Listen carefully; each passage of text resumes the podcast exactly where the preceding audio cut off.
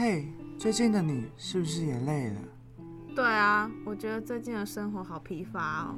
那你要一起进入我们的秘密基地吗？这里有酒、音乐还有文字哦。好啊，那有时间限制吗？没有哎，这里可以随时进来，在这里所有故事、所有情绪都能被接受哦。欢迎光临我们的秘密基地，文青人士的喃喃细语。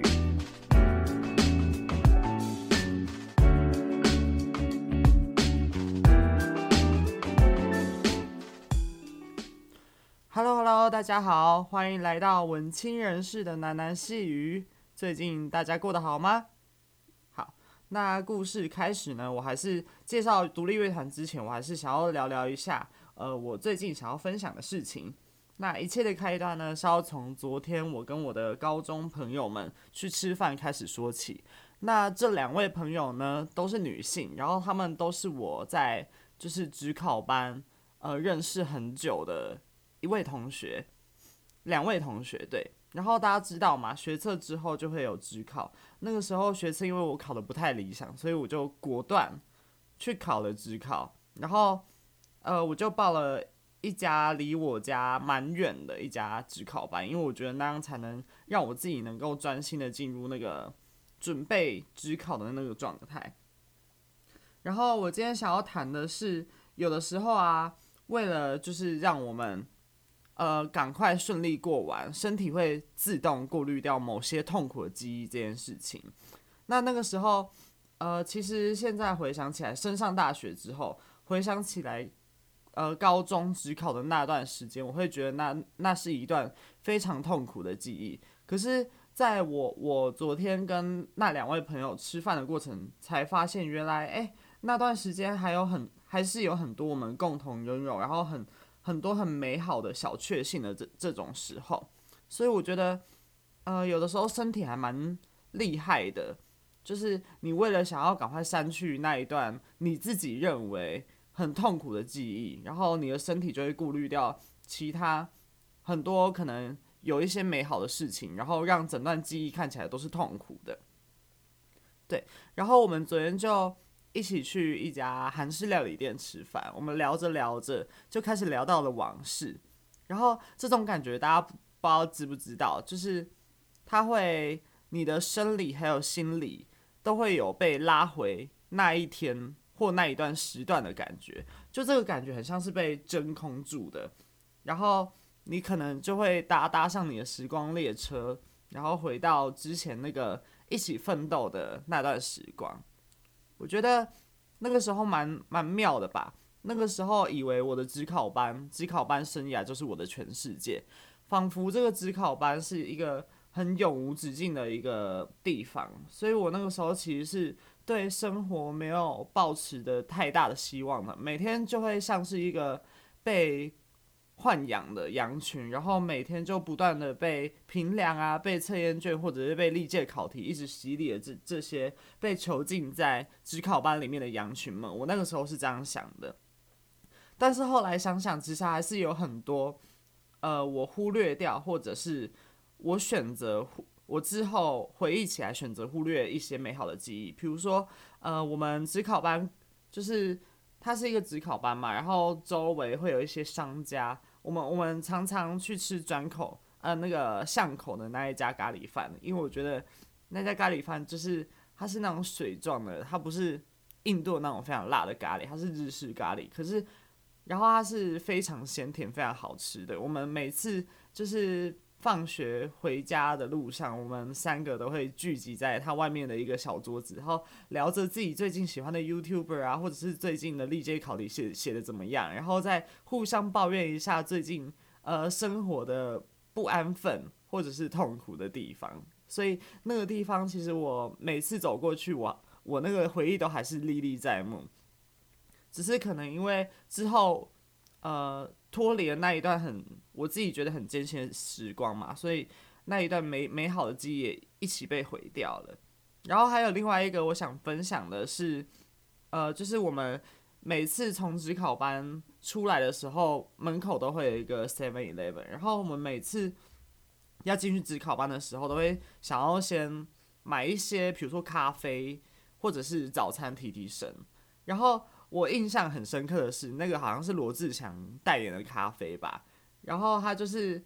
很有利尿的效果，所以我每次喝了那个咖啡，进了职考班，我就会一直想要跑厕所。可是我们那个职考班有一个规定蛮奇怪的，就是你只要出去了就不能再进来了。所以他只要职考班的大门被锁住，就是你只能在外面读，不能进来。所以我那个时候喝了那个咖啡，超级利尿、利尿、利尿、利尿、利尿，对。我超级利尿的，我就一直一直去跑厕所，然后我就觉得非常的困扰。这也是我现在回想起来蛮好玩的一段回忆。然后，呃，另外一个我觉得痛苦的回忆是那一段时间，其实对我来说是一个非常有点算痛苦艰辛的记忆。毕竟大家知道，呃，指考就是一个非常漫长的过程嘛。然后我那个时候会觉得。我自己是一个没有身份的过渡阶段。我这是我昨天在翻我自己的 IG，然后发现，哎，一年前的自己写下来的话，就是我那个时候会觉得自己好像是浮游浮游生物一样，漂浮在这个城市的周围，然后我找不到自己的定所，找不到自己的安身处，找不到自己的大学的那种感觉，就是有点彷徨，然后又。希望又被消磨殆尽的那段时光的感觉，我就会每天一直进指考班，一直读书，可是不知道自己到底读进去的是什么，或者是我的未来到底在哪里。我其实是很没有漫无漫无目的的一直在读书，然后一直在过生活的，所以那一段时间对我来说算是蛮值得记忆，可是回想起来还是觉得蛮痛苦的一段时期。然后我那个时候会觉得，呃，比如说我们。我们那个指考班其实有一个很长很长的走廊，然后那个走廊就有点，有点像我那个时候觉得有点像手术室，然后我们就是一群等待着被里面呃被送进去里面被改造的一群人，所以呃这个形容其实是很深刻的，因为我觉得那样的体制，然后一群。被迫关在一个小空间一起读书的那种感觉，就有点像病房。我觉得那是很病态的。我觉得那代表着整个社会的病态。这个制度本来就是一个很病态的东西。然后我会觉得，我们就像是呃一群想要往上爬的鲤鱼们，可是被囚禁在一个小小的空间里面。好了。反正讲了那么多，我现在回想起来，还是觉得只考那一段时间是我不会想要再回去的过程。虽然它里面还是蕴含了一些，呃，比如说我刚才说的，跟可能跟朋友一起分享只考的那种艰辛过程，一起共同奋斗的那种美好的过程，但我还是不会想要回回去那一段时光。但这一切都是过程啦。现在想想。呃，做每一件事，我都会安慰自己说，就是这一切都只是过程，过程过后，就是你自己的海阔天空了。所以也送给现在正在听的观听众朋友们，你现在所遭受的艰辛，可能不是最艰辛的，呃，之后可能会有更大的磨磨练等着你。可是现在这一切，都只是通往光明未来的一个过程而已，请大家不要担心。一切都会好好的，Everything's gonna be alright。好，那接下来呢，想要介绍的独立乐团是好乐团。那相信有在接触台湾独立乐团的人，一定都不会陌生的，甚至是呃没很常接触独立乐团的听众朋友，可能都对他们的歌很耳熟。这个乐团就是好乐团。好乐团呢，是我在准备指考的那段日子里，呃所。接触到的，那时候被书压的喘不过气的我，一听到《我们一样可惜》这首歌之后，我的心直接被疗愈了。那个时候就觉得主唱琼文的声音好温柔，但好有力量，能够把我心里头空虚的那一块填补起来的感觉，就像一一双就是大手紧紧抱着我，然后跟我说：“好了好了，没事啦，一切都是过程的感觉，一切都会变好的那种感觉。”所以那个时候，我的歌单里啊，全部都是他们的歌，包括我把我的青春给你、蒸发等等。像好乐团这种这么疗愈人心的乐团，原本以为会有什么作曲是为了安慰受伤人们的远大抱负，但团员呢子庆却在专访里面的时候说，当初要成立好乐团，根本没有想到会一路走到五年后的今天。当初会成团，只是因为想说可以赚个钱，赚个外快而已。子庆镇定地说出很惊人的答案，然后那个那一个专专访隔壁的琼文，就是他们的主唱，也附和说，就是把兴趣作为副业。像我也是到去年才辞掉原本的工作，开始全职做乐团。而有关好乐团这个团名如何而来呢？其实也是一个一个很直白的故事。好这个字。拆成中文就变成女汉子嘛，就是它是一个女跟一个孩子的子组成而来的，也代表着一男一女，分别是团员子庆，也就是男生这个子庆，还有琼文这个女孩。那被当被问到好乐团这个名字的含义，真的只有这样吗？两位团员一口咬定就是这样，就真的只有这样而已。这也蕴含着好乐团这个乐团的诚恳还有直白。而说到好乐团给人们的感觉呢，要先从台湾整个乐团生生态开始介绍起。台湾乐团有一个很大的特色，就是它都是很暖的。暖这个字呢，代表着温暖、暖心。那它跟大陆的乐团其实，呃，派太太自己觉得有很大的不同的是。大陆没有诞生像五月天，没有诞生像苏打绿，呃，这种比较暖心的乐团。大陆的乐队，呃，通常都是那种苦苦大仇深的，比较纠结的，甚至是聚集大大群体的那种故事。然后背，通常这些人都会背负着文化传统还有社会责任。但是呢，台湾的乐团就会比较。偏向呃个人，比较偏向注重个人，然后呃个人里面的一些疗伤或者是伤口等着被处理的这种。像台湾呢有一个段子，就是当你跌倒的时候，五月天会鼓励你站起来，苏打绿会问你疼不疼。那呃这也代表着台湾的这种暖嘛。那好乐团刚好能代表台湾乐团的这种暖，每次听他们的歌呢，都有一种会被疗愈的感觉。但是同时呢，好乐团也继承了台湾的新乐团最最近的作曲风格，也就是丧命的丧。那这个字呢，呃，我要举几个乐团来说明丧是什么意思。例如上一节有播出的草东没有派对啊，或者是大家耳熟能详的老王乐队，就丧得很彻底。但是这种丧又丧得很个人，大家懂吗？就是一种。一个人对整个社会、整个世界诉控的那种丧，但他同时又丧得很自然流露。简单的来说来，就是厌世。就是台湾新新出来这些团体，很多都是走厌世的这种风格。那好乐团呢，就巧妙的结合暖还有丧的这种风格，是一支很难得的既暖且丧的。呃的乐团，那他们专注在表现自我处境的那种潜力型，呃潜力型团。从他的歌曲的歌名就可以知道，例如我把我的青春给你，我们一样可惜等等的歌，我或者是我们这些代名词都是很靠自己很近的，发生在自己身边的这种感觉，所以他离我们自己内自己的内心的距离是非常近的，而这种近。对于自己内心的揭露，难怪会引起这么多人的共鸣。这也是好乐团为什么会这么引胜人心的概念吧。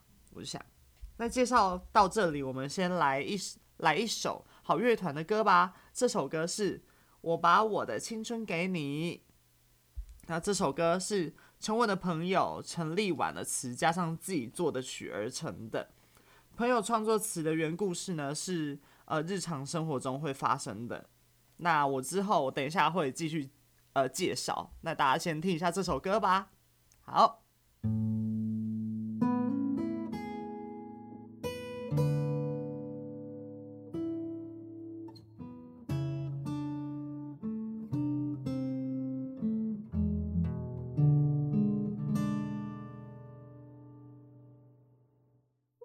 不是不能没有你，只是喜欢有你。如果有天你离我而去。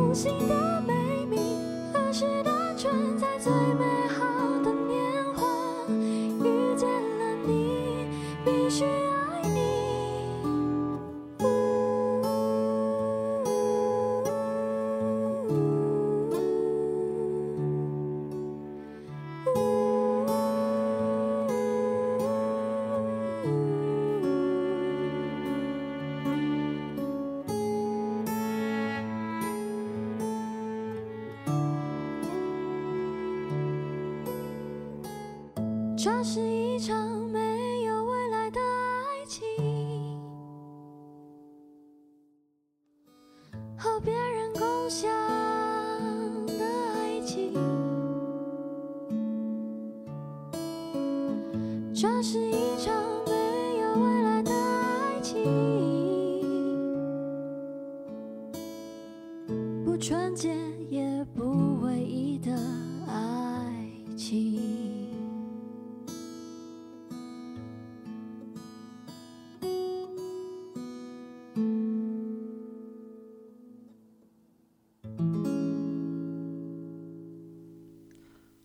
听完这首歌呢，不知道听众朋友们有没有发现，它是一个在感情里第三者的独白。那他原本的故事是这个第三者遇见了他觉得能够持续走下去的对象的时候，发现原来自己是感情世界里的小三，也就是第三者。那个时候的这个故事的主角其实会蛮矛盾和痛苦的，也必须因为这个突如其来的谎言的戳破。跟现在的伴侣分开，那是一种被曾经最信任的人背叛，那种撕裂的感觉。当然，故事主角最后还是选择了离开啦，但是他离开的方式，我觉得是很温柔的，没有所谓的横刀夺爱的的爱才是爱，然后跟正宫抢老公那种，也没有像八点档那样，呃，洒狗血的剧情，而他。最后还是选择了释怀。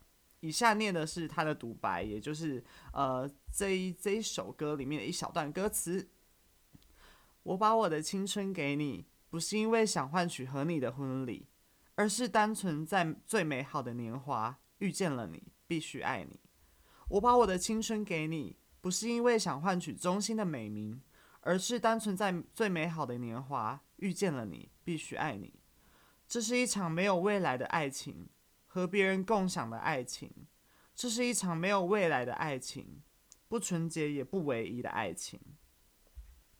看完歌词之后呢，派太太觉得，对一个人来说，就是无论是喜欢的事情，或者是喜欢的人，或者是喜欢的物件，我们的付出呢，从来就不是为了要获得所谓同等的回报，这蛮重要的，只是因为很喜欢，所以愿意而已。虽然有的时候啊，我们的付出都是没有回报的，像这个道德上面，呃，说的纯洁的爱情。然后这也让我想到张希也曾经在《还是要继续酿梅子酒》里面有说过，所谓的爱的本质就是不再究责。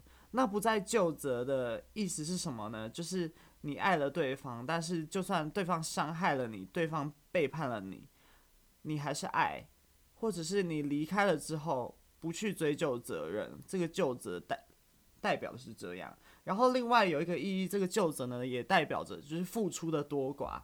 可能有有些人在一段关系里面会一直一直思考，或者一直一直去权衡，就是我跟他到底谁付出的比较多。可是派太太呃综合了这首歌，还有呃张希里面所讲的讲法，我会觉得，就是付出这种东西本来就是没有被没有办法被量化的。那你会付出，只是因为爱他，你你为什么要？对你，你爱的人如此的苛刻。接下来呢，要带来的最后一首歌呢，是有关于修补的一首歌。这首歌是《蒸发》，这首歌也是他们团里面就是蛮经典的一首歌。这首歌是主唱琼文在一个朋友突然过世的时候写下的。他在这首歌的介绍词里面提到啊，他说：“我觉得啊。”生命的消逝是每一个人都需要练习的、面对的课题。生命消逝的当下，我的感觉就是这个人蒸发了。我想了很久，才找到最能形容的词，就是蒸发。我需要他的时候，希望看到他本人的时候，他蒸发了。这个人来人往的大城市里面，没有我要的人。这个当下，我是愤怒无助的。我对于他的突然消失感到生气。我可能走了好久好久的路，到他山上的新居去探望他，但我仍然看不到他本人，只有一个名字。他就像是蒸发，飘散在这个山雾之中，而我在这里，必须继续前进。而这首歌为什么会有修补的功能呢？是因为主唱琼琼文觉得，有的时候啊，所谓的修补，不一定是只只是把。伤口填满的那种修补，像这首蒸发的修补呢，反而是像在伤口上面盖房子的修补，只是为了让自己把伤口掩饰，让自己不那么痛。就像呃第一次面对很亲近的人突然离开，无法释怀一样，只能稍微先掩饰伤口，剩下的呢就交给时间和生活去弥补。我觉得这是一个蛮好的意象，就是很多时候有一些悲伤或有一些伤口，在我们的生活是没有办法立即是立即的去填满的，没有办法立立即被填补的。那这个时候就能像这个主唱琼文一样，我觉得我们能做的只是先好好 skip 掉它，就是可能先好好覆盖掉它，先好好忽视这个。伤口的来源，或者是你为为何会受伤，或者是你该如何面对这个伤口。如果这个难题我们真的没有办法跨过的话，我觉得我们可以先继续努力过好自己剩下的人生。就像我之前在前几集有跟张希访谈过一样，他觉得就我那个时候蛮纠结自己到底为什么会感到自卑，或者是为什么会感到自。呃，匮乏，然后我会一直很努力的想要寻求答案，可是那个时候张希就跟我说，他觉得如果他是我的话，他不会像我一样这么钻牛角尖呢，他反而会好好的去面对自己生活里面的一些议题，然后好好去过好每一天。呃，这些答案在某些时刻，在某个时间点，在某个地点，可能某一件事的催化下，就会渐渐的浮出台面了。就是这个问题的答案就会渐渐浮出台面了。我觉得这也是一个蛮浪漫的想法。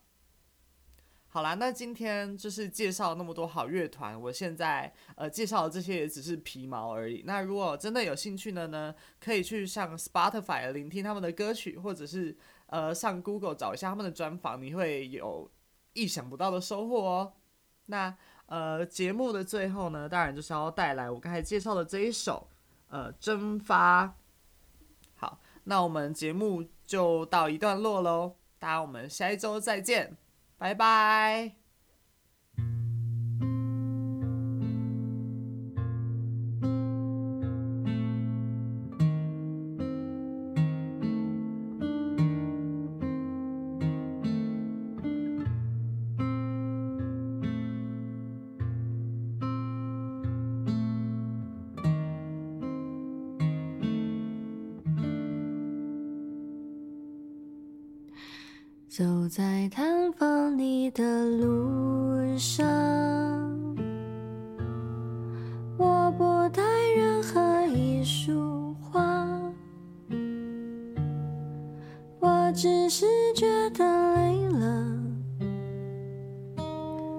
就走着走着，来到你的方向。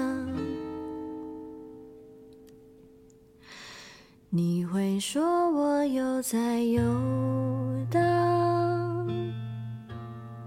快回到该待的地方。我就不想，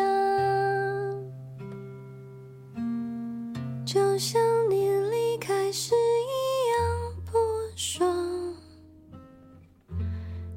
就像是阵风，从我眼前蒸发，从约好见面的地方蒸发。或许这样比较不会痛苦吧，你就像是阵。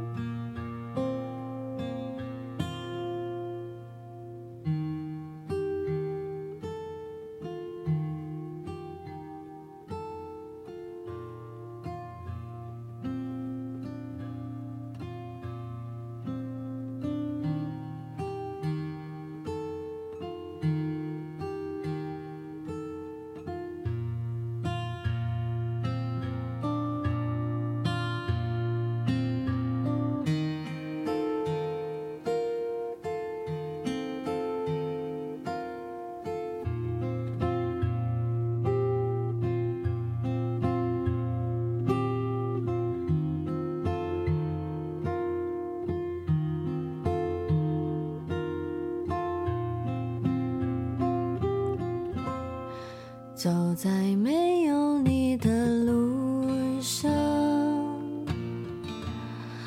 我不说任何一句话，我只是觉得烦了，就走着走着，自顾自的流浪。你会说我一再忧伤。